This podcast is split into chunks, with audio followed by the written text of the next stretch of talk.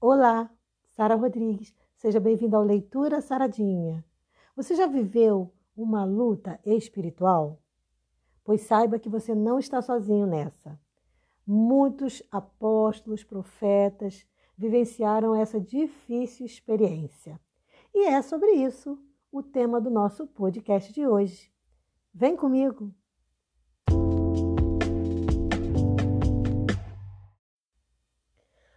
Texto que eu quero ler com você se encontra em Romanos, capítulo 8, no versículo 2. Mas, se você quiser se aprofundar mais sobre o tema, te aconselho a leitura do versículo 1, no mínimo até o 7, que é uma leitura maravilhosa que vai falar sobre esse grande conflito espiritual entre a carne e o espírito. Esse texto, inclusive, serviu como base para uma grande composição gospel que trata sobre esse, esse assunto. É muito lindo. E, aproveitando a oportunidade, eu disponibilizei no meu canal do YouTube um cover onde eu canto essa linda canção, Liberta-me de mim mesmo, de Lumeopídio. É uma música muito linda e eu super recomendo que você me ouça cantando essa música lá no meu canal do YouTube. Bom, o texto diz assim: porque a lei do Espírito da vida em Cristo Jesus te livrou da lei do pecado e da morte. E é interessante, eu vou ler o verso 1 também, que diz: Agora, pois, já nenhuma condenação há para os que estão em Cristo Jesus. Se você ler, como eu falei, o texto, seguir lendo o texto de Romanos 8, capítulo de 1 a 7, você vai ver que Paulo, ele fala de uma guerra espiritual entre a carne, ou seja, entre o seu querer, contra o espírito, que é o querer de Deus. E essa luta, ela segue o cristão por toda a sua vida espiritual. Não pense que quando você se converte, a luta acaba. Não, na verdade, ela começa. Ela pode ir tendendo para um lado, isso é óbvio. Quanto mais você vai se consagrando a Deus, quanto mais nós vamos nos aproximando de Deus, é o espírito quem vai ficando fortalecido e vai matando a carne. Mas não que ela morra completamente, ela está ali.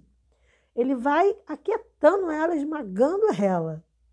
Quando a pessoa vai se afastando de Deus, ela vai tendendo para a carne. E aí acontece o contrário. As coisas do espírito vão ficando é, sem sentido, a fé vai esmorecendo, então a carne vai matando o espírito.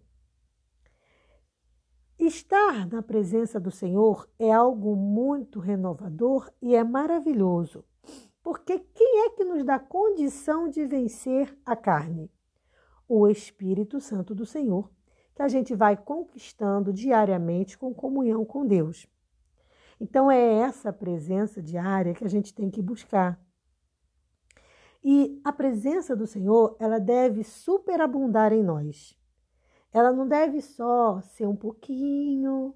Não, a gente a nossa a nossa busca na vida espiritual tem que ser para que nosso corpo, como a canção fala, ele, ele receba Deus, ele seja, entre aspas, a casa de Deus. Essa, pessoal, é a maior igreja. Eu ia dizer verdadeira, mas todas as igrejas têm o seu papel, então não seria correto dizer isso. Mas, mas eu digo que a nossa, o nosso corpo é o maior templo espiritual. E eu me atrevo a dizer que é o templo que Deus mais quer habitar. É claro que uma igreja ela tem a sua importância, é claro que a igreja, a igreja tem papel fundamental para o crescimento espiritual dos indivíduos e principalmente em se tratando de socialização. Mas quando o assunto é comunhão pessoal, a maior casa que Deus quer habitar é você, é o seu corpo. Então, o seu corpo precisa ser o templo do Espírito Santo. Tá? Por mais difícil que seja enfrentar essa luta espiritual entre a carne e o espírito, esse, esse difícil conflito, a gente precisa lembrar que a nossa libertação está em Jesus. Então, Deus Pai, Deus Filho, Deus Espírito Santo estão juntos nessa com a gente. E são eles, a Trindade, Deus, quem vai nos ajudar a vencer. A minha dica é que você escute louvores que edificam, leia a palavra de Deus diariamente e converse com Deus em qualquer lugar que você estiver, abrindo seu coração e buscando ao Senhor enquanto é tempo. Como diz o louvor, enche-me de ti até que não haja mais espaço.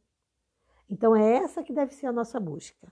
Buscar o Senhor a ponto dele preencher todo o nosso eu. E só assim o espírito vai vencer cada vez mais a carne. E aí o teu prazer vai estar nas coisas de Deus. E isso é uma experiência maravilhosa que Paulo descobriu, vivenciou e que nós temos total capacidade de vivenciar também. Busca o Senhor enquanto se pode achar. Invoque-o enquanto está perto. Essa é a recomendação do profeta. Você já leu sua Bíblia hoje? Leia a Bíblia e seja feliz com Jesus hoje. Que Deus nos dê um dia maravilhoso na Sua presença. Um forte abraço e até o nosso próximo podcast. Paz.